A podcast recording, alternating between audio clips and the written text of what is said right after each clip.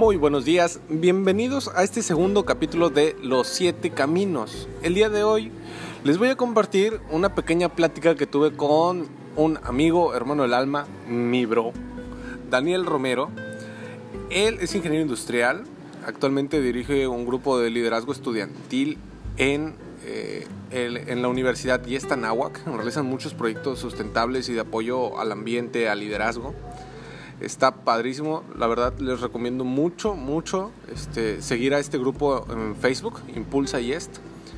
Y les cuento un poquito, estábamos platicando, ya saben, de esas pláticas al lado de unas ricas cheves. Y él me decía, bueno, a ver, imagínate, si en este momento tú tuvieras una marita mágica y pudieras cambiar algo de tu vida, ¿qué sería lo primero que cambiarías?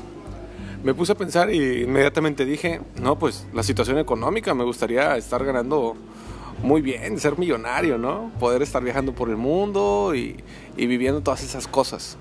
Y él me decía, bueno, ¿y, ¿y, qué estás esperando? O sea, no necesitas una varita mágica para hacer eso. Lo único que necesitas es tomar decisiones.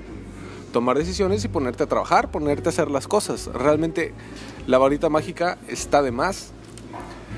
Y, me quedé pensando en, en esa plática. Y es muy cierto lo que decía. Realmente tú tienes control y dominio sobre muchísimas de las cosas que te pasan en la vida. Mucho, mucho. Sobre tu salud, tu nivel de energía, eh, tu desarrollo profesional.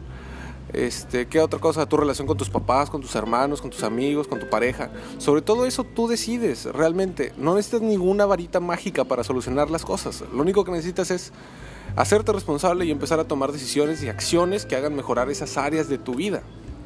Tenía un maestro en la carrera, Esteban Fuentes, que nos decía que habían dos palabras que habían acabado con imperios, con países, que habían provocado grandes guerras, que habían causado que muchas guerras se perdieran, que familias se rompieran, que parejas se separaran, que hijos dejaran de hablarle a los papás y viceversa.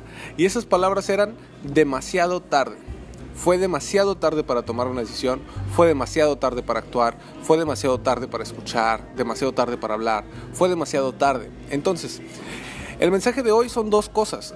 Punto número uno, no necesitas una varita mágica para solucionar tu vida. Necesitas tomar decisiones, tomar acciones y ponerte a hacer las cosas.